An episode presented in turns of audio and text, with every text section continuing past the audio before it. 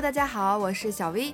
从这期节目开始呢，我策划了一系列的浮生记的节目，因为马上就要过圣诞节了，紧接着就是元旦，元旦都到了，春节还会远吗？所以对于我们职场打工人来说，终于可以趁着年底好好放松放松，放个长假了。那么放假期间大家都会做什么呢？这就是我策划的这一系列节目的想法。我们不聊严肃的职场工作，聊聊打工人下班后的娱乐活动。所以接下来的几期节目，我会陆续请到不同的嘉宾，聊聊桌游、密室、酒吧、剧本等等不插电的娱乐活动。希望可以给大家接下来的长假找找去哪玩以及玩什么的灵感。当然，超级欢迎大家在节目下方留言，告诉我们你下班后的娱乐活动都有哪些，欢迎互相种草推荐。那么第一期呢，有请到的嘉宾是我非常好的朋友，同时也是北京连锁桌游吧捉迷藏的合伙人鸡瓜。大家好，我是激光啊，是咱们这个现在捉迷藏这个桌游吧的合伙人之一啊。我现在呢是在北京这边有三家店铺，分别是在这个望京啊、上都啊，包括咱们这个王府井，一共三家。但是明年可能再拓啊，不过到今年年底为止，应该就是在这三家店了。马上到年底了，是是是是，然后 赶紧把新年企划拿出来是吧？大家看看明年要怎么做这个。合伙人也是有 KPI 的是吗？可不得是吗？到时候每年得看看说啊，今天我们有拓五十家店，什么没有？老样子跟上年一样，没有钱了。压力好大。呀，听你这么说，感觉桌游吧还是很赚钱哈，能拓这么多家店呢，是家的目标吗？什么？这句话你可能有所误解啊，小姐，你没想到这么多年没有完成 KPI 的原因，不就是因为？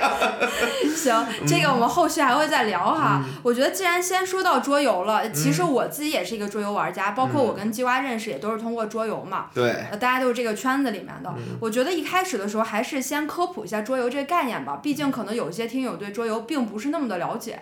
所以我就把这个重任哈交给鸡瓜来科普一下桌游。桌游啊啊，这个是真是挠到我的心坎儿里了。这个话题啊，咱们简短的说说吧，因为这个任何一个行业，咱们展开说的这些事儿都比较多啊。其实日常生活中我们所接触的一切啊，能在桌面上进行的这个不插电的娱乐活动，大插不插都能成为桌游。桌面游戏啊，顾名思义，其实就是在桌面上进行的游戏活动。其实我们正常日常在这个呃闲暇时光打的这种纸牌呀，下的这种围棋啊、象棋呀啊，包括这些我们日常有些 UNO 啊、狼人杀这些，都算作桌游的范畴之内。啊，所以说这个囊括范围其实很广，但是从我们正常的这个桌游从业者来说，我们把它分为三种大类啊。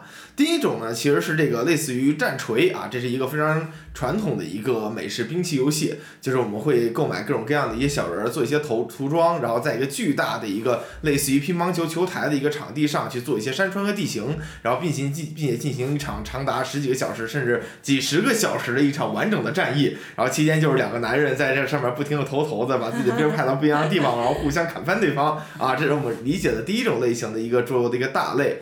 第二种类型的桌游大类呢，其实类似于咱们正常玩的这种。剧本杀啊，也近期在中国兴起的。其实这往上穿啊，当然是在国外兴起的一种叫死穿白的一个角色扮演类游戏。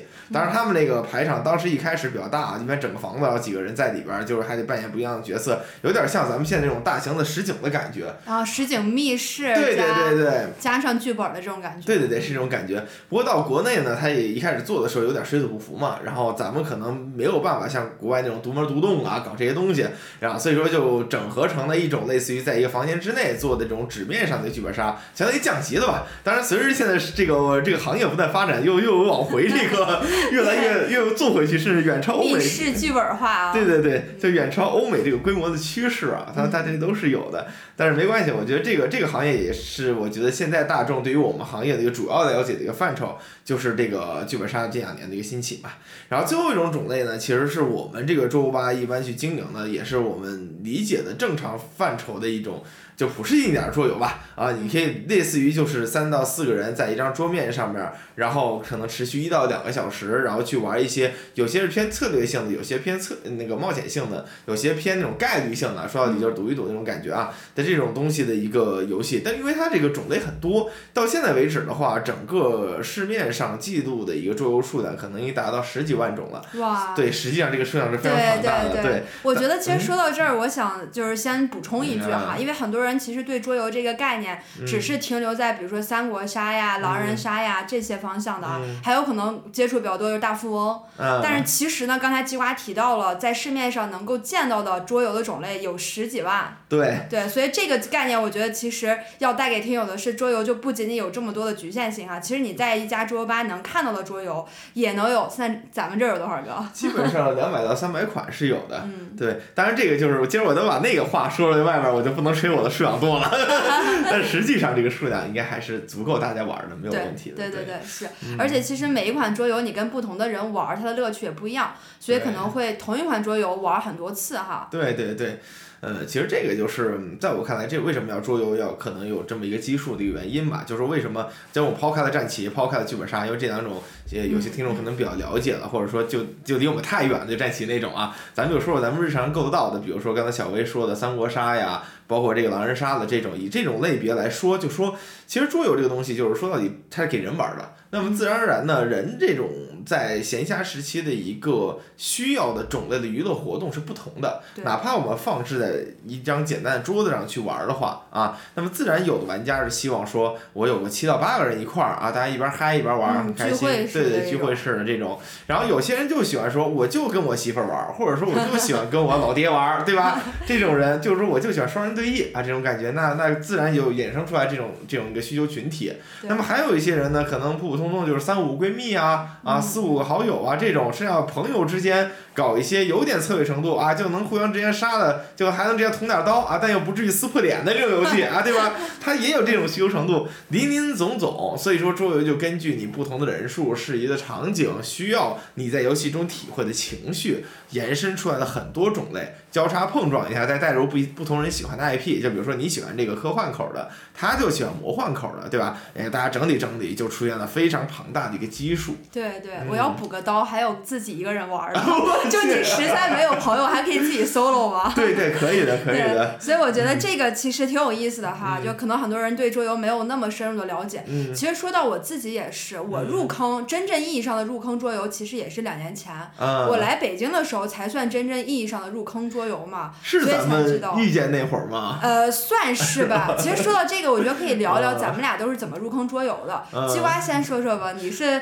什么时候入坑的？怎么入坑的？其实跟桌游啊，就是刚才小薇一开始介绍今天这个主题的时候，就是这个连续性的主题，提到一个词儿，我觉得特别适合作为我们进入桌游这个领域的一个敲门砖的一个特别好形容词，就是不插电。不插电，对对对。为什么这么说呢？因为其实啊，这个我小时候呢，就有个面临了跟现在大部分的这个孩孩童面临的统一的问题啊，就是爸妈管的严 啊，这个事情啊。没有电给你用，所以玩不了游戏机是吧？对，就是电视机啊，游戏机什么，哪怕是个小霸王、掌机，这种不可能的，不会让我们接触这种电子产品的。不是都拿那种什么，就是电电子词典玩游戏吗？呃，说的。好啊！之前那个什么叔叔阿姨送我电子词典，还被这个父母千叮咛万嘱咐，在那个店员那里啊，把这些东西都删掉啊！对，你给我挑一个那种，挑一个没都删了是吧？那种那种种类的。真的是宝宝心里苦啊，然后那个时候没有办法呀，就就就衍生出来了。对于这种不插电还能玩儿，然后偶尔还得经受被家关在家里出不去，能自己玩的这种。对，所以我就挺好奇，你们男生玩的第一款桌游是什么？像你玩的第一款桌游是什么？我觉得可能还是跟我们女生的还是会不太一样。我当时玩的时候，应该从小学开始玩的嘛。那会儿我相信我这款桌游可能也是大部分的这个桌游玩家入坑的这个选品。之一啊，就是当时有一款非常著名的动画片儿。啊，嗯，你可能听说过足球小子，不对，叫游戏王，怎么粉丝怎么会接茬呢？我知道，我知道，我太了解你了，我知道你是从游戏王入坑的哈。是，当时这个以这个低廉的消费水平，在门口地摊上整一点那个，一看就不是真的卡，然后那五毛钱一袋儿啊，对对，五毛钱一袋儿，几个卡？里面还有闪卡五张吧，当时。哦，所以它是集换式卡牌类游戏。对对对，当时就它有一套非常系统性的规。则嘛，就说每人有自己的怪物，怪物打来打去，然后打完了怪物打你人、啊，就类似于这种感觉。然后但是呢，当时这个小学那会儿智力程度呢，也就仅仅能支撑着我们拍点儿比大小。玩成扑克了是吧？对，然后随着这个岁月增长，可能这个小学的末期、初中的初期，慢慢的开始通过游戏王的这种基础的规则，然后接触到原来有桌游，然后有卡牌游戏，因为游戏王也属于卡牌游戏嘛，嗯接触的万智牌，然后最终才接触到我们正常所谓的一些刚才说的一些，比如像摆在桌上的一些策略度比较深的一些游戏。正巧那个时候也是国外的一些优秀作品啊引进国内的一个时点嘛，当时也给了我们一些机会，能够呃玩到这些比较有趣的作品。所以我刚才为什么说男嗯。生接触跟女生接触不太一样？我觉得大部分女生可能刚开始玩都是大富翁。哦，像我那个时候买的应该是盗版大富翁，嗯。十、块钱还是二十块钱一盒，啊，因为里面有那个就是假的纸质那个钱嘛，啊就特别开心。对，可以互相玩那个，后嗯来条件再好一点的，家里有电脑了，就玩的是电脑版大富翁。哦，我还记得里面那个人物什么孙小美啊，土豪对什么的那一版我也玩过，对对对，特别喜对对对对欢。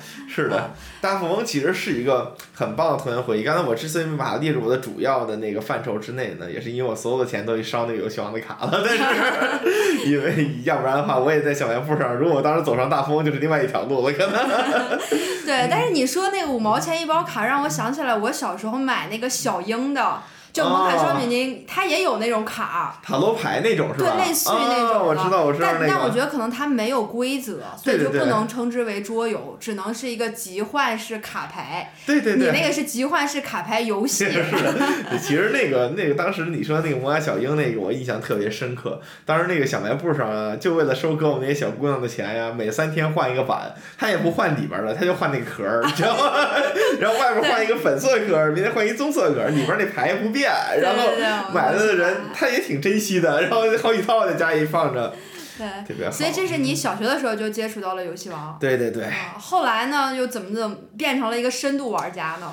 嗯，其实这个就是一个非常有趣的一个话题吧，就是说我们是从其实很多时候就是当你从接触这种游戏模式开始，你的用户粘性自然就被嗯潜移默化的固定了吧。在我看来，就是比如说那个时候我们去玩的是游戏王，包括是大王卡，包括比大小，就是不成村儿这种规则啊，嗯嗯，可能玩的就很嗨，但是这种就是在现实中与其他人一起真实交互的这种感觉，它是遗留了我很久，包括影响了我现在很多娱乐方式的选择，就导致了说我们现在就是比较喜欢，就是从初中开始吧，高中开始，中学的时候大家越来越活跃了一些，然后零花钱也多了一些，然后自然就有很多的新的游戏，那么玩的就更嗨了。但这个时候就是已经没有没有办法跳回到就是 PSP 呀、那个时候还是 PSP 那些、嗯 NDS 呀、这是 SP。不是你们都那么高级吗？哎没有没有我我就只能是小霸王，还有什么红白机没有，那个是那个个掌机，啊。掌机掌机，对，对就那那一波人就形成了自己一波人，然后我们会去玩这种游戏，包括我现在，比如说现在已经工作，这个各方面这个经济条件就更好了，对吧？给自己买成 PS 五，买这个 Switch，其实根本玩不进去，就是摆在家里，好感动啊，好开心啊，买了好多卡，然后发现没有办法再用电子化的一种娱乐方式去满足自己了，已经，嗯。嗯，对，所以你看，你聊到了你当时是怎么样一步一步入坑的嘛，大概的一个经历。是那你觉得桌游对你来说意味着什么？为什么你会特别喜欢玩桌游，而不是其他的一些娱乐活动呢？嗯，其实桌游这个东西是很有很有趣的一点。其实我们要说到这个话题，就得就稍微聊一聊，就说桌游这个刚才所谓的十万多款嘛，其实我也没有详细介绍，就是那究竟是个什么东西，对对吧？那么我们其实一般来说就是接触比较多的，其实是类似于聚会的游戏。我相信在座很多人都是玩过这个狼人杀，嗯然后包括它衍生出来，就也不叫衍生出来吧，就以它很同质化的抵抗组织，又叫阿瓦隆吧，啊，这种隆模式，对。对对对，夜等等的郎这种，然后包括一些就是基依托于这个之外的一种，像是 UNO，对吧用到这种这是很简单的一种卡纸牌游戏，还加四加四是吧？永远忘不了的回忆这种，对。那么这些游戏呢，其实在严格意义上的大类里边儿都归我们归为这个聚会的游戏。对但聚会的游戏其实只在我们整个大分类占其中的一部分，你没有严格的比例啊，可能占个百分之十几啊，这个游戏数量。哦，才百分之十对，几啊才占百分之！十几。那剩余的这一大坨玩意儿究竟是什么呢？对吧？这个很恐怖啊！那这还有十，还有小十万款呢，对吧？其实桌游这个东西，我们一般基于这个的一个游戏模式，就刚才说的那是那是一种游戏分法。那我们换一种游戏分法，就说像这种聚会类的，或者说能给大家带来欢乐的一些小游戏，其中一些轻度策略的，我们一般简单的把它叫做毛线游戏，类似于 UNO 吧，大家这么类比就可以了啊，类似于。毛线，我觉得是不是可以？我不知道我这定义是不是最精准的哈，但是我理解的毛线就是相对思考量没有那么大，上手比较简单。对。呃，对你说你描述的，哎呀，我去，真的，哎呀，让你去写那定义好了，就是这个意思，就是没有查过百度、谷歌哈，到底定义是不是这样啊？但是你看，你不能说思想不大，你只能说呢，就是说，对吧？会得罪人。狼人玩家震怒是吧？不是说思想收收回。对对对，不大对。那其实这个只是说它这个就是规则相对来说偏简单一点。嗯。大部分来说，比如说像咱这个游戏很简单，它囊括一个特质，就是我三分钟之内。我能把这个游戏整个给你讲一遍，而且所有人在座各位都能听得懂，对吧？就是这个很简单的这种这种感觉。那么剩余两种游戏呢是什么呢？就第二种大类呢，我们一般管它叫做美式游戏啊。美式游戏这个东西呢，一般是呃，我们往上追溯的话，是脱胎自它一个始祖级的人物，可能大家也听闻过，叫做这个《龙与地下城》啊，《龙与地下城》。对，它还有别名叫跑团。呃，简单来说，这是个什么样的游戏呢？就是反正当时啊，那个时候大家在这个呃小一百年前的时候啊，对吧？当时这个各方面的这个条件还不太成熟呢，就是这个电。呀，然后这个东西呢，就不像咱们现在一晚上就刷抖音，对吧？那晚上在家里坐着无聊啊，对吧？小孩子那怎么办呢？大家要琢磨琢磨，把一群小孩圈在一块儿，然后几个小孩拿一根纸，拿点笔，对吧？就开始在那开始构思自己的奇幻冒险故事。比如说，你今天是一个啊矮人公主啊，我呢是这个，你是个巨人。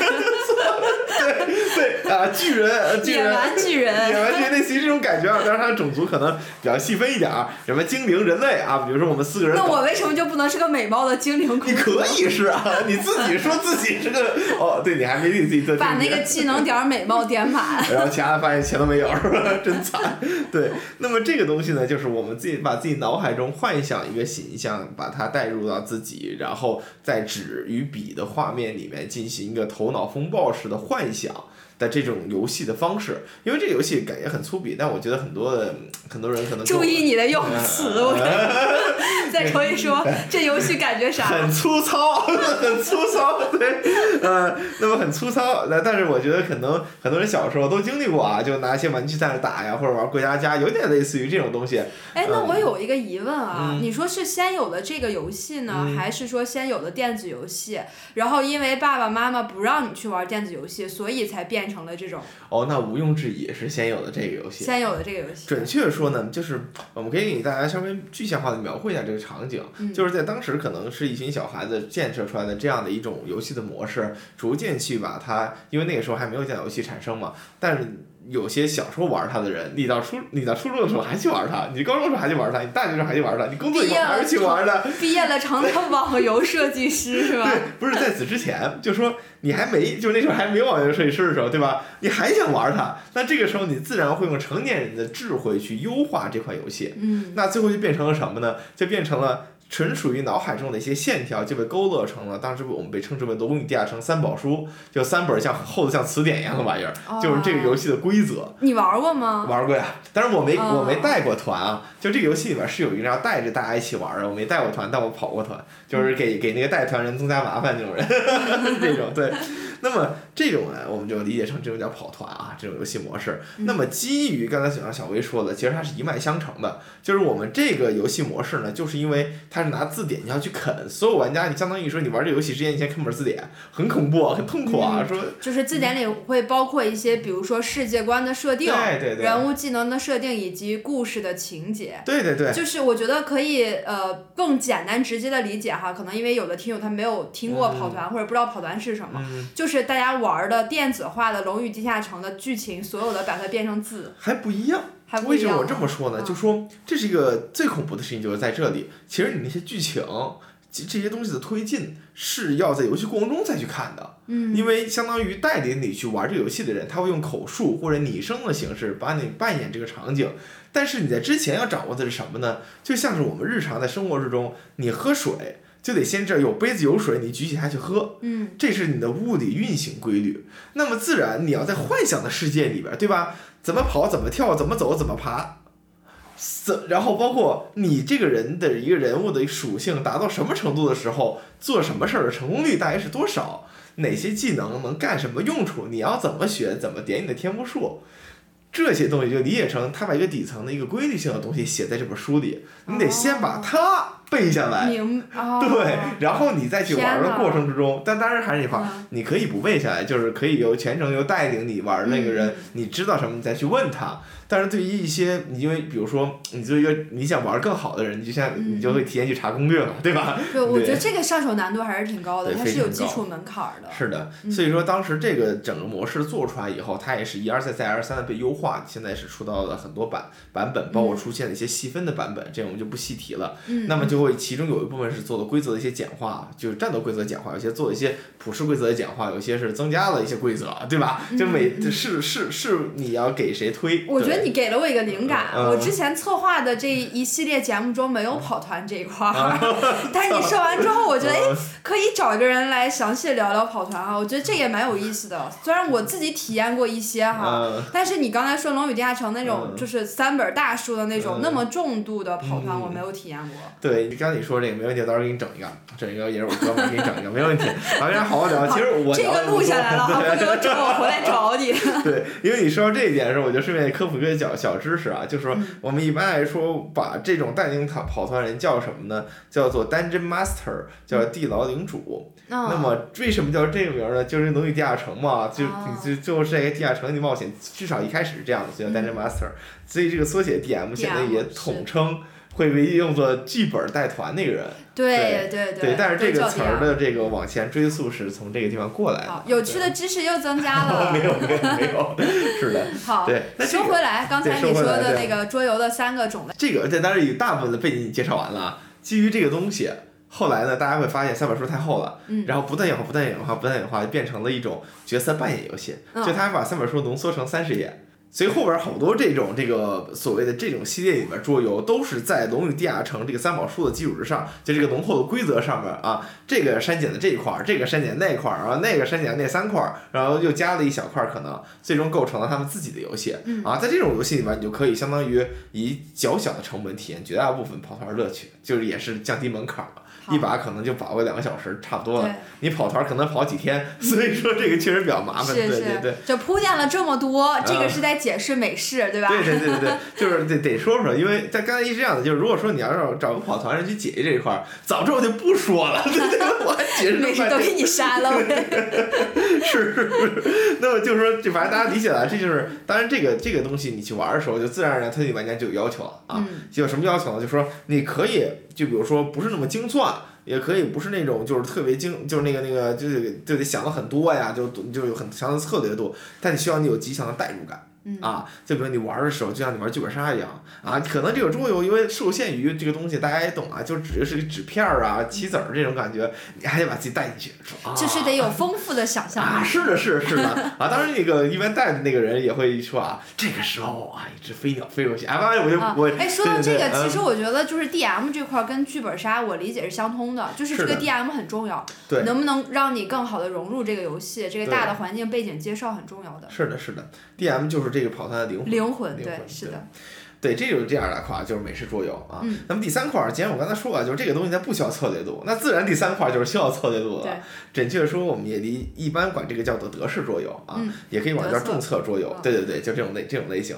那么这种类型呢，有有有特别简单的特点啊，就是说，相比来说，就一开始不是说了狼人杀这个游戏，咱们五分钟对吧？三分钟就把规则给你讲清楚了。可能《东西地下城》那种游戏啊，稍微这个有有带团的人去给你讲规则的话，他有些规则不跟你讲，游戏过程中再给你讲，可能差不多五到十分钟也给你讲完了。啊。那说到德式游戏呢啊，咱们正常的讲解时间大约在三十到五十分钟之间，只要看命啊，这个时间。到五十分钟吗？啊是的你听过最长的规则多长时间？呃，是这样的，就是因为讲解的过程中，有的时候得先带着大家先摆一下，嗯然后这样，然后你再收回去，再重新开局，不然你知道有些人会觉得你一开始规则没讲清楚就开始了，然后导致他们没理解，导致精算失败，导致策略没有实对对对对对行，恼羞成怒，对，大家很在乎这个的。对对对，所以说特特别是打这种又是策略组的游戏，大家就更在乎这事儿了。对，所以这种我听到最长的规则就是五十分钟。所以为什么把上限提到五十分钟？就是一开始讲到差不多一半的时候，又回去翻了一下，然后发现有几个地方不太对，然后 重讲是吧？对，因为那本书啊，基本上来说就是三十页，全是密密麻麻的字儿。然后期间的逻辑跟勾稽关系很多。我能知道是什么吗？就是呃，当时那款游戏《火星殖民》啊，《火星殖民》啊，我知道，我知道，我一直很想玩这个。不得不承认，也是你讲规则那人菜啊！就是我要是讲规则，不是我吹啊。三十分钟，好好好，咱们约一下啊，三十分钟火星殖民，你得给我讲明白了。对，就是所以这种游戏的话就比较复杂。当然，就是为什么它的复杂，这个时候我们也稍微讲解一下原因啊。就像是其实伦理大成，我相信观众也大概看出看出来了，就说之所以把规则设定的复杂的原因叫做尽可能的模拟现实。对吧？就比如说，我们我们正常来说，你游戏里边一般只有走这个动作，那他会把这个东西细化到非常各种各样的肢体动作，比如说怎么协调这些东西，能在不同的地方各种各样走。目的就是你在遇到这种特殊情况的时候，能快速的找到相应的条目，并进行判定。相当于这个说明书是干这个用的。那么相较于这个来说，德式也是跟它一样，叫做也是一样啊。它的主旨叫尽可能模拟现实，只不过它模拟的更多的可能不是一个冒险故事，而是更多的贴近于这个真实发生的一些。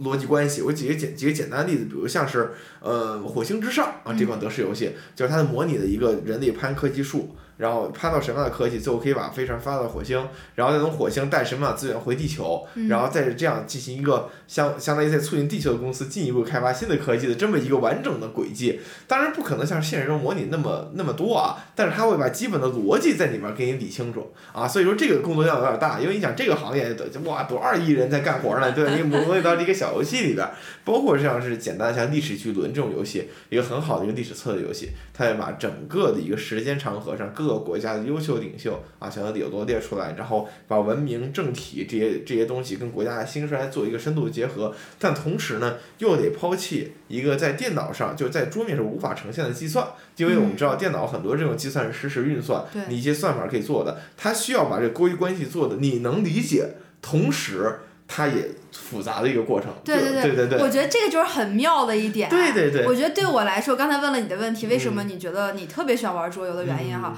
其实对我来说，你刚刚解释到这点，其实我觉得桌游的妙处就在于说，它真的能模拟现实的一些情况。是的。比如说，我们现实中不可能真的去火星，对，或者现实中不可能真的自己开一家店，是的。但是在桌游里面，它就会告诉你这些策略，然后你通过自己的思考量，通过自己和其他人可能对弈的这个过程中，做一些决策，让让。你来模拟这个过程。其实我最近玩了一个就比较新的桌游《沙丘》。哦，那个我也玩了，那个真的很棒。对，因为我是在想这个最近新上那个电影嘛，所以它其实是一个 IP 化的桌游。是的。我本来对它期望值没有那么高，但是玩的时候就真的发现，哎，这个跟电影跟小说里面它的这种整个的系统，因为也会涉及到要要去这个金要去买这个金沙呀，是的，是的。然后金沙是整个游戏里面最大的一个资源呀，等等的，所以就会发现，哎，这个桌游我的设计特别。的巧妙，对的对的，其实就是这个时候可能有人会比较觉得比较奇怪，就说我们现在电脑游戏上嘛，是不是能够更好的去做这个东西做一个体现，对吧？说句很简单的话，说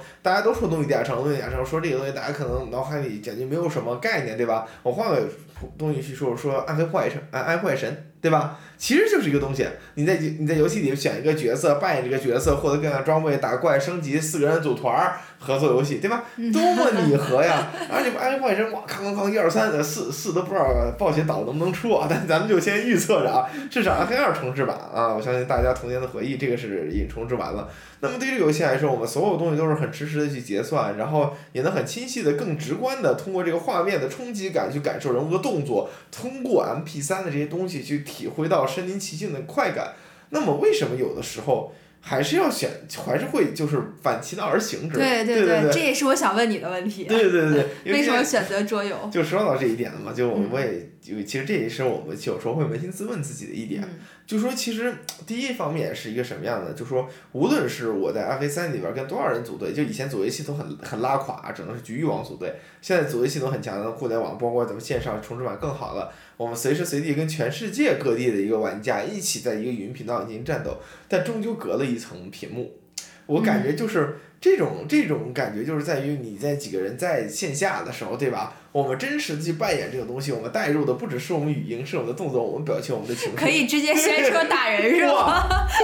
不用通过网线爬过去。你就之前我听过一个跑团的老哥给我讲了这个笑话，你知道吗？真的是扛着这个，呃。双刃斧去跑团的扮演矮人，你知道吗？就扛杀。他是真的，真的没开刃，没开刃，对，扛着扛着个钢斧，扛往桌上一放，来吧。很有代入感。对，你这代入感那真不一样，知道吧？那你是可以真的是 cosplay，然后再加上跑团的一个。对对对，会的会的，有些资深玩家就是，就比如说你在玩一个。近现代的一个跑团，比如说 COC 这种机制，可能是一个偏近代化的，就是呃近近三百年以内吧这个维度的，那就会穿一些现代的衣服，对吧？那就偏古一点的，对吧？那就是穿一些什么铠甲那种，但是不至于那么复杂，一些 cosplay 的道具为主。但是有些人玩起来带那个就非常有代入感，真的 玩的很嗨。我就是本色出演精灵公主。啊，是是是是，小薇真棒，是吧？好好好，说回来哈，你刚才也聊了一下，就为什么喜欢桌游这块儿，就除了说在线下能够有这个人和人之间最直接的这种接触和交流之外，还有什么原因呢？可能第二个就是在于，呃，一个对于游戏设计的一个返璞归真吧。嗯。呃，我这么这么解释啊，就比如说我们日常呢，就假设我把整个桌游摊在你的面前了，对吧？它有点像什么？它有点像游戏的底层代码。哎，对，这种感觉就是，其实你现在已知所有卡牌的加几攻、加几防、掉几血，对吧？所有东西拿到以后，你以这个就像一个解个等式一样，你所有的底层的设计，你是能清晰的看到作者想要展现什么的。在我看来，在这个过程之中去体会作者本身的一个。思维方式，我觉得是很有趣的一件事情，对对对。但是为什么说我是不是说网游不行啊？就是因为很多的网游，其实我们用我们现在技术，我们可以看它的下面代码啊，好多有那种专业去把里面的包拽出来的人，就有能看到底层的模型。但更多的时候，我们去玩网游的时候，或者说那个电脑游戏的时候，是有很多华丽的这个东西，包括一些很帅气的这个动画这些东西，它会在最上面那一层遮盖住。整个游戏就是所谓的精华的这个东西，就是我它的原理在哪里，或者说，对，可能你当然当然这个东西就是仁者见仁，智者见智啊。就有些人可能觉得那一部分是个非常重要的部分，但对于我来说，我觉得它底层设计这一块儿，就我玩这个游戏，我就能把就不要玩明白，因为其实按我这脑子，我推不出来的数学公式啊。但是我能大致感受到作者跟我在对这个游戏的过程中是有个共鸣的东西在存在的，所以说这一点可能是对于我来说比较吸引我的一点。对，这确实是比较核心的，呃，当然剩余的话，只能说，嗯，怎么说呢？就因为网游确实玩的也不多，就是只能说 A 三 A 大作或多或少玩了一些，但是一些小众的精品确实设计也比较少。可能最后一点也不能支撑一个一个一个比较大的论据，只能说可能这个桌游偷跑发展的年年代比较久，它这个游戏沉淀多，就是或多或少的，嗯，它这个游戏在这个历史长中它出版了，就证明在那个时候它是。整个包装设计，包括出版流程，这个东西成本还是比较高的嘛，相当于还是一些优秀的游戏能够流传下来。那么在这个里面，其实精品的一个覆盖率是比较高的。就现在，比如说你严格意义上来说，拿一个桌游出来说，就一个新桌游，你说百分之八十判定它是个垃圾，这种我觉得可能性不高。就说到底，就是它经过了一系列出版社的筛选来说，我们是认可它的一个品质。但不像有的时候真的是。Steam 上买一些游戏，我靠，真的玩到手的时候人都没了，就 这个，要么就是卡的生不如死，要么就是操作死活跟不上啊。当然这也是个问题，对我突然反应过来，这也是个核心问题啊。因为我打诺诺的时候，哎呀，不是我吐槽啊，那个手速真的跟不上了，已经不适合我们这些老年人。老年人了，对对对，我刚想说，现在都是这个小学生玩的要比我们好多了，都是他们带我们 carry 全场哈。啊，其实我现在仔细分析才觉得，这可能是核心原因，只不过我的自尊心把它放在最后一个再说。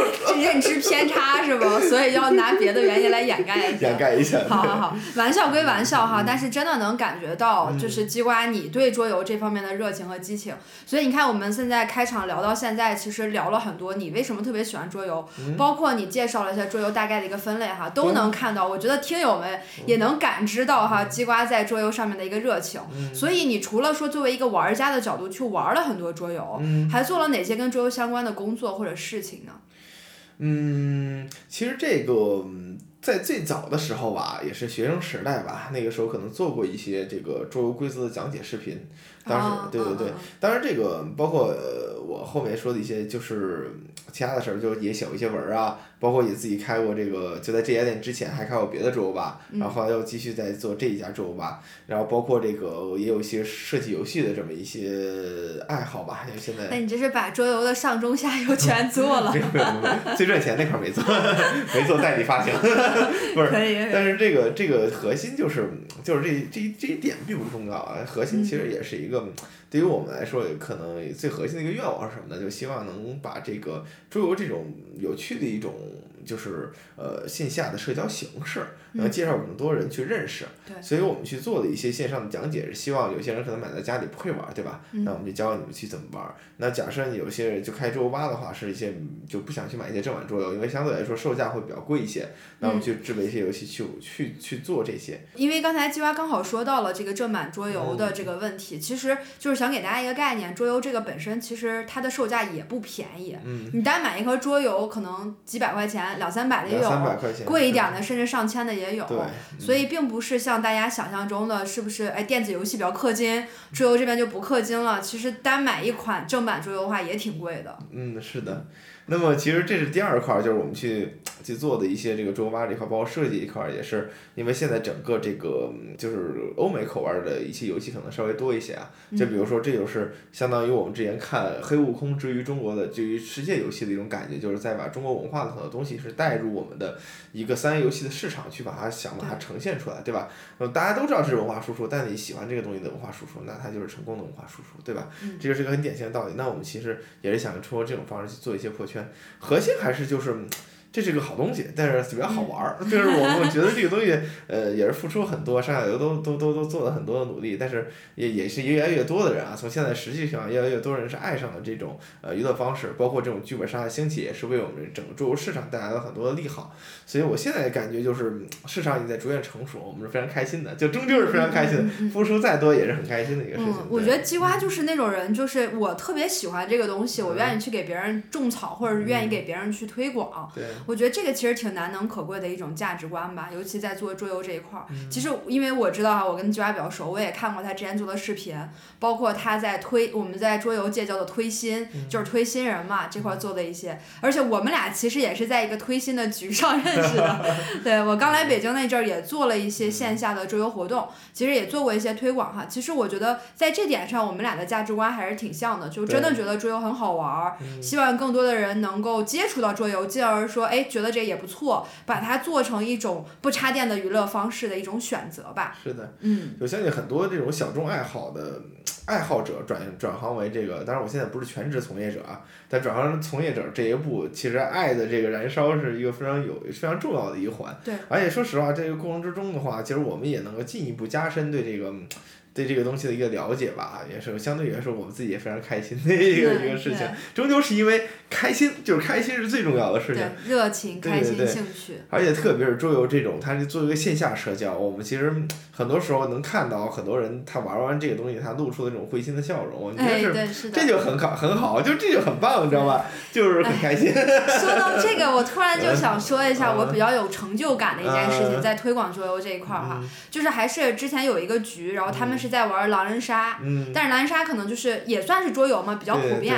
当时我手里有个话物语，然后我就想说，哎，这个也是一个新的桌游，可以让他们也体验一下嘛。嗯，所以我就是带着话物语去把十多个人的狼人杀的局给推掉了。我说哦你们来玩一下这个，然后真的玩的也很开心，带他们玩了一晚上。嗯。然后当时就很多人就会说，哦，我也是第一次知道嗯。桌游除了狼人杀之外，还有一款这样的桌游。那除了这个桌游之外，我也给他们科普了一下，嗯。还有更多的，就算是给他们心目中种了下了一个小小的种子，就是让他们知道，哦，桌游这个世界还很大。嗯，还有更多好玩的桌游可以去探索，所以其实我们俩在这点上的初心应该是一致的哈。对对对对对，而且啊，就桌游这个东西就像一个神奇的连接点一样，有的时候我们会因为这种形式而认识到更多的人。就我跟小薇就是用这种形式结识的嘛，对吧？这是一个这种呃，不光是小薇啊，有很多人，在我看来就是生活中本来无缘无分能遇到的，但是因为这个事情，因为这种社交方式我们去遇到了，呃，所以说我觉得这个过程。仔细体悟的话，还是觉得收获颇多。对，非常奇妙的一个过程哈。是的。好，那既然今天请到鸡瓜，除了聊一聊桌游之外，因为鸡瓜还有另外一个身份嘛，嗯他一开场的时候也提了，就是桌游吧的合伙人。对对对。所以，因为我的这个节目还是做职业奇妙物语的，跟职业还是有点关系的哈。是的。所以就想问问你当时开桌游吧的一些想法，就是你前期都做了哪些考量之后，你决定说 OK，老子可以投钱了，要投一个桌游吧。嗯，是这样的，就就是。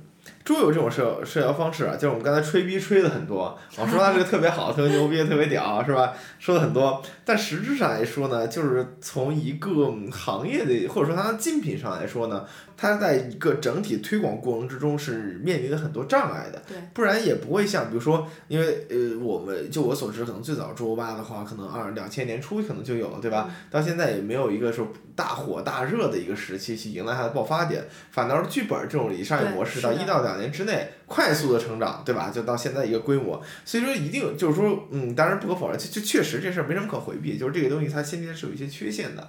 那么核心就我们去思考的时候，就是它缺陷在哪里呢？其实主要就是。也是我们去面临一些问题，就说它的一个规则，这是第一点啊，就是我们一个呃很多游戏，它很多受众面对它的第一个反应，不是说我有没有钱去买它，而是我有没有精力去看这个东西。对对对，别看就那个四五页纸，挺绕腾啊，那玩意儿。是是是，其实我就是一个不喜欢读规的人，我大部分规则都是鸡瓜讲给我的。没有没有没有，这个所以说这个。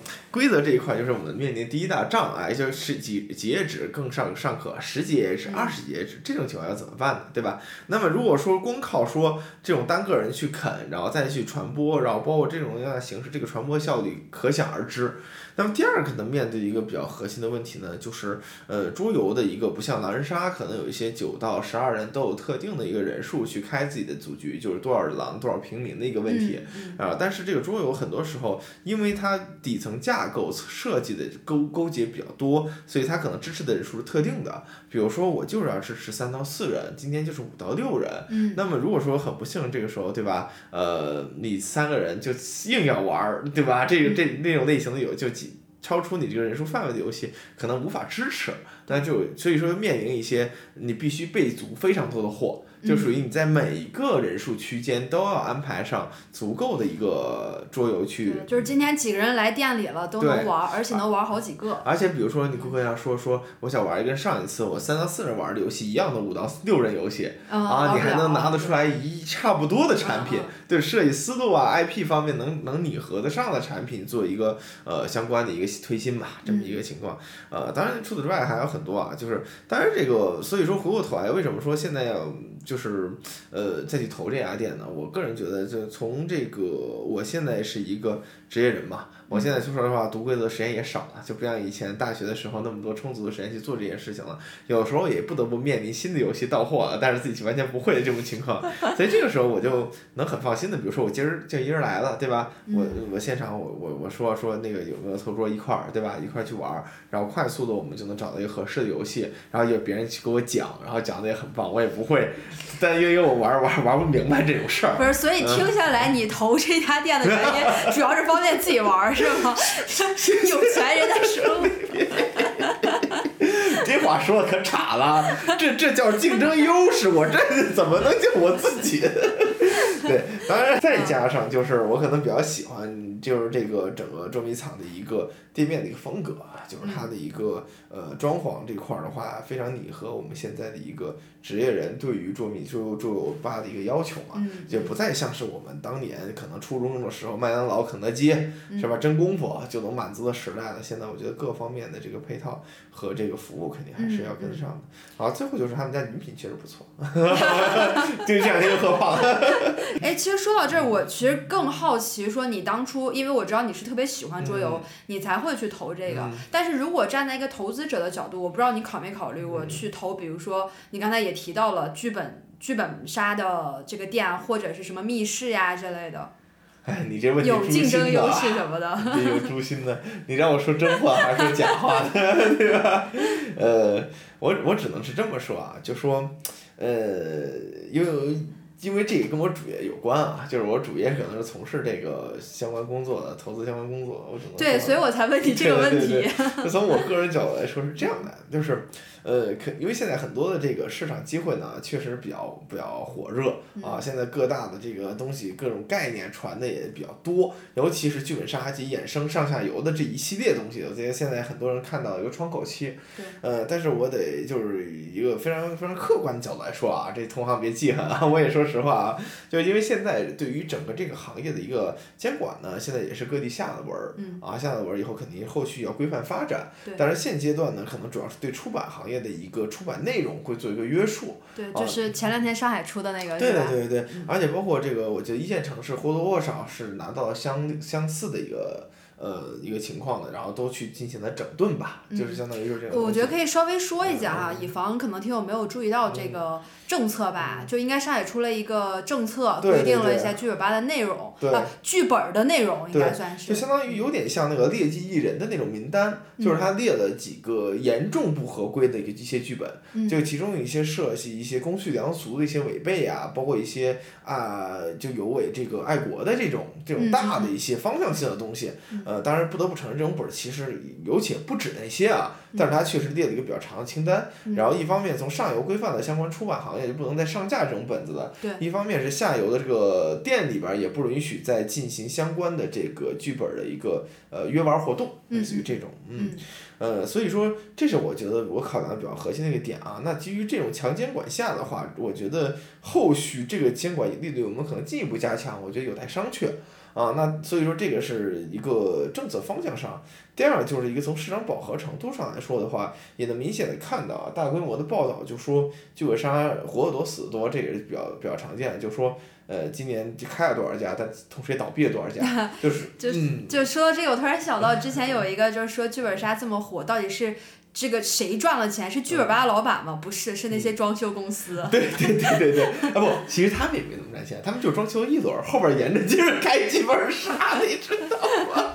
对。就还是有接盘的是吧？对，所以说从这个角度来说呢，就是只能说，除非就是我我们能找到啊，就是能核心的一个竞争力，就相比于周边呀，相比于城市来说，我们这个店有什么样的核心竞争优势，否则的话，就现阶段的竞争确实太强烈了。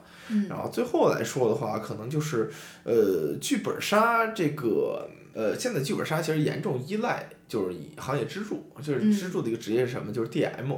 啊，就说到底而言，其实现在剧本杀整个店铺来说，它是一个被双吸血的状态，上边是被那个上游吸血嘛，就是可能大家可剧能本杀的写手是吧？对对对嗯，这个可能有些有些这个观众不太知道啊，就说大致也科普一下，就是有一些这个本子像剧本的这个东西是做城城市限定，就比如说我这个城市只有你一家剧本杀能是。用，这种本子呢可能就嗯大几万块钱啊。对对那你想，如果说你剧本杀想在当地立足，有很强的竞争力，就得大量买这种本子，嗯，啊，那这种的话，那就很恐怖的这个投入。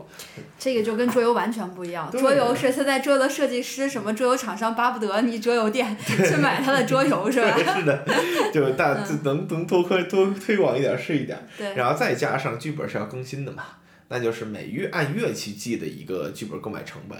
然后这是上游，我上刚才说了双双吸血，因为下游的话，所有的剧本就跟我们说的刚才那个 DM 的这个职业。嗯啊，就是不是我们桌游是不需要 DM 的，我们桌游是讲完了以后，甚至我讲完以后，你觉得这游戏很好，就比如说象棋吧，我给你讲完象棋以后，你接下来觉得好玩，你可以接着下，我不用再去对对对，可能你只来我这儿需要我这儿一套象棋，对吧？我给你摆在这儿了，你就玩儿，然后你自己不想买而已嗯啊。那这个是需要的，这么需要，但 DM 是每场不能缺呀，对吧？嗯你每一场都得付他钱。而且是从头到尾跟到结束的。对对对嗯，那这个一个优秀的 DM，那你跟店家那个要价，我觉得是比较狠的。从现在回过头来去看，就是而且有一些 D DM 这相互跳槽的一个开挖的情况也比较多，所以对电子稳定性也比较比较比较比较比较。我突然发现一个比较好的副业可以做，做 DM 嘛。哎，属实不瞒打架了，我这两天。不不不，不做不做不做不做，没这实力啊，没这实力。如果你要做，那简直了，这整个北京的剧哎呦呦呦呦呦呦！都要开始挖你了。我可求求了，没错。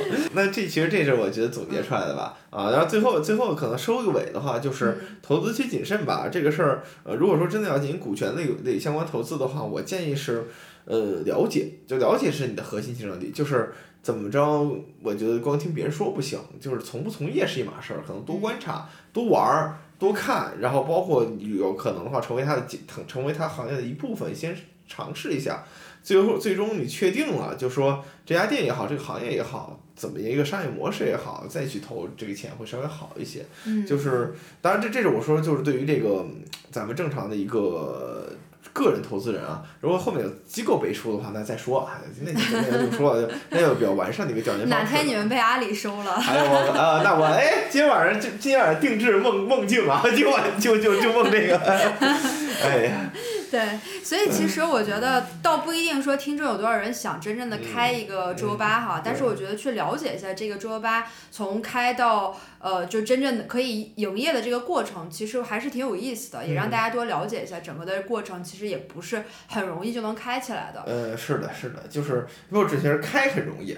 维持、保持，维持能赚钱。但其实我想问说，你开的时候有经历过什么比较大的困难或者挑战吗？呃，这准确说是有第二第二家店的嘛，第一家店的，哎，其实或多或少我觉得还好。就是这个最大的挑战呢，也是全世界所有人的挑战。钱是吧？不，是疫情。啊，疫情。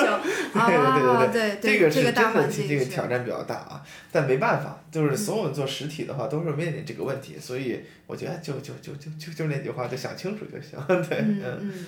好呀，说了这么多关于开桌游吧的哈，那其实，在市场上我知道还有很多种类的桌游吧，比如说现在比较新兴的女仆桌游吧，它可能加了一些噱头进去，有女仆陪你玩啊，怎么样的？你了解到的这个市场上都有哪种类型的桌游吧，以及你现在开的这捉迷藏大概是什么风格的？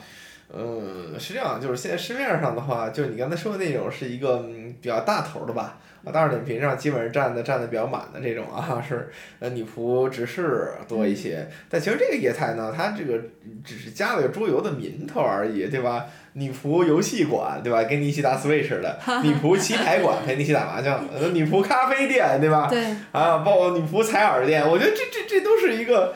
这这种跟后边那玩意儿一点关系都没有，它主要是前面，这是比较核心的。所以这个业态呢，你要强行把它归到猪油八的范畴之内，我只能说，呃，确实。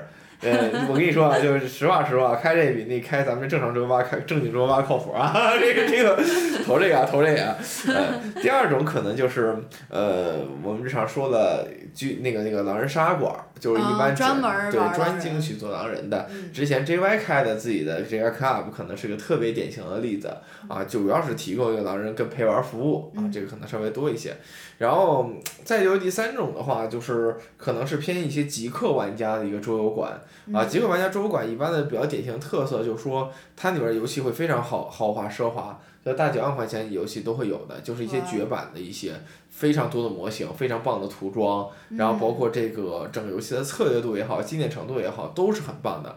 但唯一的坏处就是它可能不太能给你讲。因为这种游戏属于就是店主店主自己的私藏这种多一些，那他们就是自己会过去平时去玩，包括你顾客去玩也没有问题。但是呢，这个规则要讲述起来的话，整体太耗时间了，而且所有的规则要现现去掌握，对于店来说难度比较高。所以就是如果你自己会，或者说你自己当玩到了这样一个层级的时候，你就是因为我实在买不到或买不起那个绝版游戏了。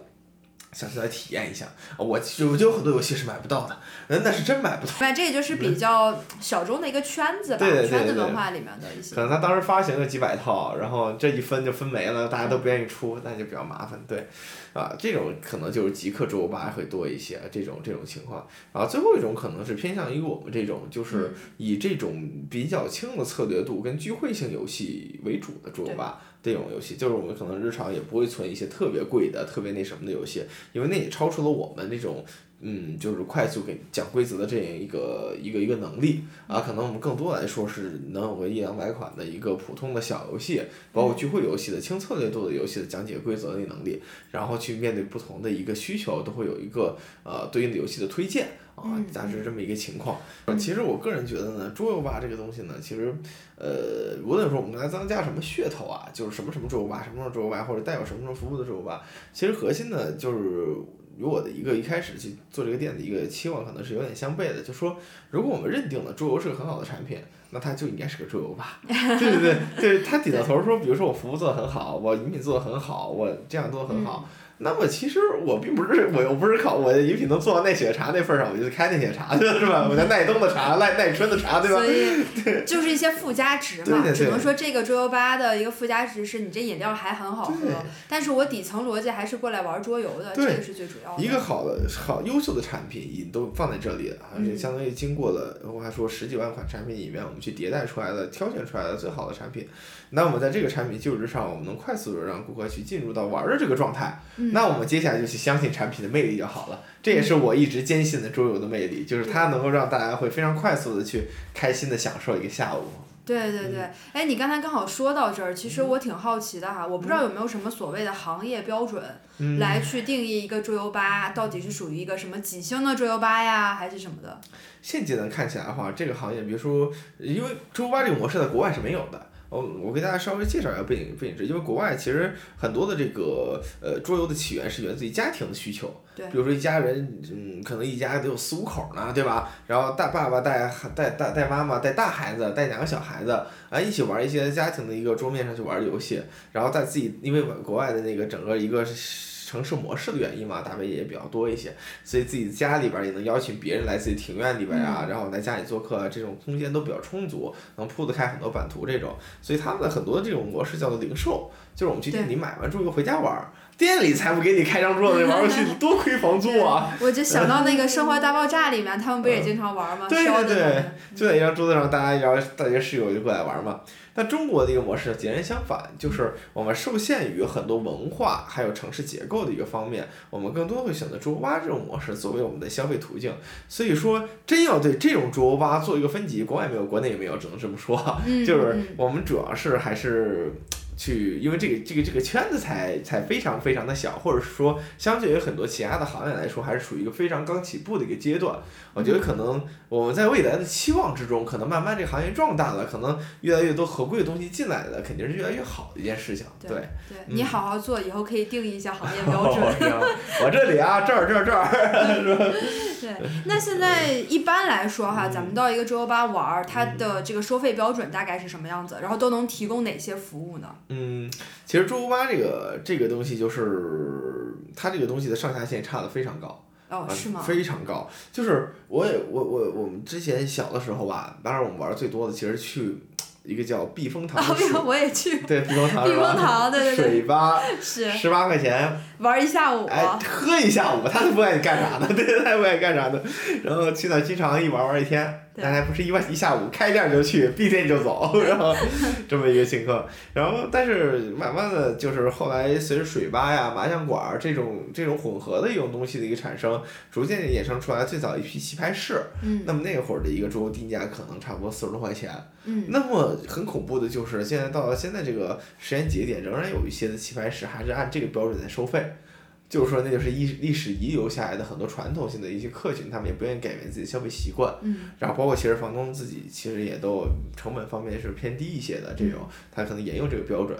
那像这个比较贵一点，大家知道剧本这一块儿的话，或者说我们正常的女仆这种，那你要去一个收费标准很恐怖的，就可能这个听费的话是小一百，那可能去叫陪玩的话是按百来算算的一小时，就几百块钱呢，再再再再看具体现在几个情况，然后一场下来的话，可能一天单人次的一个消费标准可能逼掉逼近你小一千块钱，差不多也有这种情况。然后呢，剧本这块的一个情况呢，就是普通的本儿的话，可能一百左右，然后城系城市限定的本儿的话，二百到三百啊，这这么一个情况。然后像我们这种店铺正常的一个游玩的费用也是一百左右啊，然后一般左右。呃按按时间按小时算对。三小时的一个标准，哦然后是再往后去加的话是每小时计二十，然后五个小时封顶，哦，啊明白明白，就是三小时起。这三小时起，对，嗯然后的话周末还有一些团购套餐，然后一些带水的这些，这些就是正常的一个消费水平，对，嗯，嗯 所以聊了这么多，我觉得最后其实可以问一问你哈，因为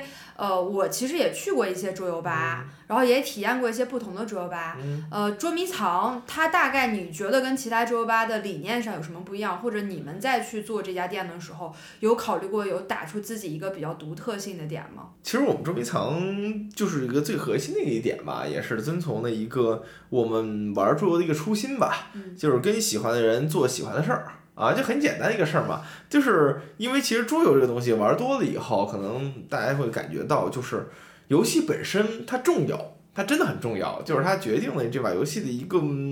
嗯下线吧，但你真正决定这个游戏上线的人是陪你一起玩游戏的人。哎，对，这个说的非常好。特别是在现在这个时代啊，就是是一个很快节奏的生活嘛，就是我们恨不得利用我们每一点碎片化时间，把它分给抖音，把它分给各种各样的小说啊。得注意力者得天下啊，可不对是嘛？对。那在这么一个阶段，这么一个情况之下，还有人愿意啊，而且还不是一到两个人，可能三到四个人愿意合伙来玩。不不不，对对对对对对，我还说你要和我开，对对，就是感觉就陪你荒废一下午的时间就。完整的这段时间啊，就交给你了。然后我们在一起，在一个线下过程中去进行一个交流，进行一些快乐的一些分享，然后去聊一聊近期发生的事情啊，对吧？如果说想多聊聊自己的事儿呢，咱们选个简单的游戏；要是想大家一起那个一起烧烧脑，然后那种感情呢，咱们选个复杂一点的游戏。但关键是就是陪你度过这么一段时光，给你留下一个很好的一个回忆。我觉得这是一个。就是在我们看来，一个现在整体生就是年轻人生活节奏里边缺乏的一个模模块儿。对。对，就是我们还是希望能够说，嗯，让大家能放下手机。当然，现在不得不说，有些桌游也得带手机了啊。但是。推理解谜类的手机。对对对，解谜类的，放下手机，对吧？能跟自己能在自己身边的人，对吧？多花一些时间去给他，去陪伴他，然后，嗯，当然可能一一个下午时间并不能留下。些什么？但是这样的生活方式持续下去的话，我觉得能给我们留下点点滴滴的一些珍贵的回忆吧。是的，是的，我觉得这个理念我特别认同。这也是为什么我相对那些什么电脑游戏啊、手机游戏。而言更喜欢玩桌游的一种方式，因为在这儿真的能够体会到人与人之间面对面的这种交流，所以我觉得这也是非常难能可贵的一件事儿哈。对对，然后最后稍微问点沉重的话题，你说你说啊，就我们聊了其实挺多的哈，不管是桌游啊、桌游吧呀等等的。嗯。那你觉得，因为这个，因为我对你的了解是你特别喜欢桌游，而且也希望在这个整个行业里面长远的去做一些事情，所以你觉得桌游吧的这个行业未来发展？会是什么样子的？你你有什么想法吗？嗯，我我觉得这并不沉重，这是一个很欢快的话题，就是我是很看好它的一个事情。嗯，倒不说别的，就说呃，首先我们就先说一个产品，对吧？一个产品是具有一个共性的。很简单，就说可能有一些，比如说我们讲到一个原原神这种现象级的手机游戏，对吧？它可能国内卖的好一点，国外卖的不好一点，或者国外卖的比国内更好一点。但是实事事实证明，就是可能国内外的很多人基于它的一个游戏特性是喜欢这个游戏的啊，喜欢它里面山川大陆，喜欢它的游戏玩法，喜欢它成套收集的机制，大不了就是多氪少氪优惠程度的问题嘛，对吧？那么这就是什么？在我们看来，这是一个游戏的内核。我们可以理解成就是，呃，就像乔布斯所说的那样，就是一个产品，就是我们告诉消费者他们要的是什么东西的这种内核性的东西。那么我们所有的这个桌游产品是大脑淘烧之中淘出来的，是已经经过一个整个一个市场多少年的一个验证，哎，不是像手机出现才几年，对吧？你很多游戏可能都三四十年的一个历史，一代又一代人去玩它，去优化它，去去迭代它，就更让它变得更好的一个情况之下，我们积累了一个类似于多代人迭代。出来的一个文化瑰宝，那么这样一个产品，呃，你说它不好玩，可能有你只能说不同人喜欢它的点不一样，或者喜欢就有些人喜欢它，有些人不喜欢，是喜欢更喜欢某些游戏吧。但它这款终究是一款好产品，那么基于这样的好产品，去为它嫁接一个。包装性的服务，我们理解就是讲解呀，配套的玩的场地啊，本身购买它那个需求，把它粘合在一起，就给它搭了这么一个台子，再加上，嗯，就是中国的一个线下社交的文化，这么多年虽然随着线下线上这个事情呢有所减缓，但其实就从剧本本身的一个暴露出来的一个流量流流量窗口，就知道它其实这个根儿上的东西呢，其实还是沉淀在我们心里很多很多的角落里的，就是我们还是比较喜欢热闹的。当然，这个话又得罪很多人，就不是所有人都喜欢热闹，包括不是所有人在所有时候都喜欢热闹。但是终究能与自己亲近的人热闹热闹，我觉得还是很开心的一件事情。那么，这是我还是那句话，我们这只说需求嘛，只说产品，只说需求。那叠加在一起的话，我对这个前景，那我们去做这件事情，嗯，还是有相当，在我看来有相当的想象空间的。嗯嗯嗯，对，说到未来发展，其实我就在想，会不会有更多的不一样的可能性？比如说，其实你刚刚提到了国外。更多的会把桌游带回家一起玩儿。对。那有没有可能以后桌游吧就变成了那种像之前什么录影厅租赁的那种感觉？我过来租你一个桌游回家玩，玩玩两天再还给你，会有这样的这种新的生态吗？你觉得？我觉得可能比较难。就就这个难是难在于一个文化上，嗯就是呃，在那个时候吧，就说就是因为因为我们当时探讨这个问题，就是在于就是中国为什么做不起来零售店，而只能做这种桌游吧的一个形态。其实核心就是刚才我其实说了几点，就是一房子架构啊，就是邀请你别人来你们家，对吧？嗯你你一个会客室里边儿一般来说是茶几加沙发加。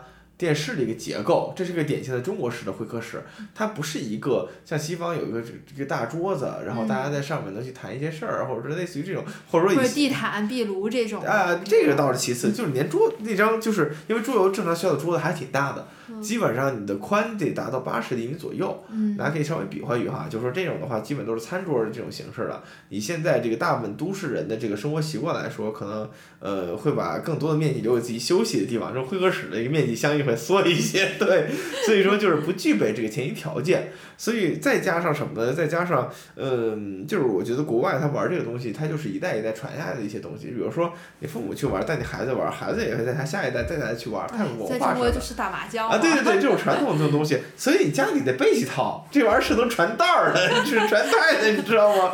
你家里桌游是不是砌桥了？呃，其实现在是想一想有点后悔，因为我觉得我女儿可能没没办法继承我的继承你的桌游是吧？对，继承我的桌游，对，所以基于我现在这个感觉，就是包括整个一个嗯现实吧，我觉得很长一段时间的之之内的话，这个桌游还是会以桌游吧的形式，而并非是租赁与购买的形式出现在大门的视野里。嗯，嗯，好呀，那你自己的一个打算呢，在桌游这一块儿有什么新的想法吗？呃，接下来就是先把自己的原创桌游可能做一做。耶！呃这个完全不期待。此处应该有掌声，我玩过，我还是挺期待的。好的，然后一原创桌游做一做，然后桌游吧继续往前走呗。嗯因为咱们现在也是呃是一个新兴的行业嘛，无论我们说它怎么怎么样，终究是个新兴的行业，一步一步踏踏实实，对吧？客户这边有什么需求，我们就解决什么需求，一点一点把先把这个体系做得很更好。呃，然后在这个基础之上，我们再去谈能不能让这个体系能够复制，以及让桌游这个事情能走进更多人的视野里，让大家去一起去享受这种呃快乐的一个午后时光。嗯嗯嗯，对，特别好。其实我觉得今天这一期聊了挺多的哈，就是可以见到说鸡瓜对这块儿真的非常有热情，而且我也非常开心能能看到说鸡瓜是一个从小学开始玩桌游入坑，一直到现在都保有热情，想要在这个行业里面去做一些事情的哈。所以我觉得就是未来有无限的可能性，不管是自己去做桌游也好，开桌游吧推广也好，那可能未来还会有更多跟桌游之间的这个缘分和接触哈。对，所以我觉得挺期待的。谢谢谢谢，感谢。你的新的产品以及这个桌游哈，所以其实通过今天的这期节目，我希望听众们能够有对这个桌游有一个大致的概念吧，知道桌游是什么，以及如果你感兴趣的话，可以来线下的桌吧去体验一下哈。鸡瓜的这个桌吧叫捉迷藏，对，捉迷藏是的。现在有三家分店哈，如果小伙伴们在北京的话，可以来体验一下。那就最后的话，就希望大家可以关注一下喜马拉雅小宇宙《职业奇妙物语》。那接下来的几期节目呢，我也会带大家看到更多好玩的不插电的娱乐活动的一些节目哈。好的，那我们这一期的话就先到这里啦，好的，感谢大家，拜拜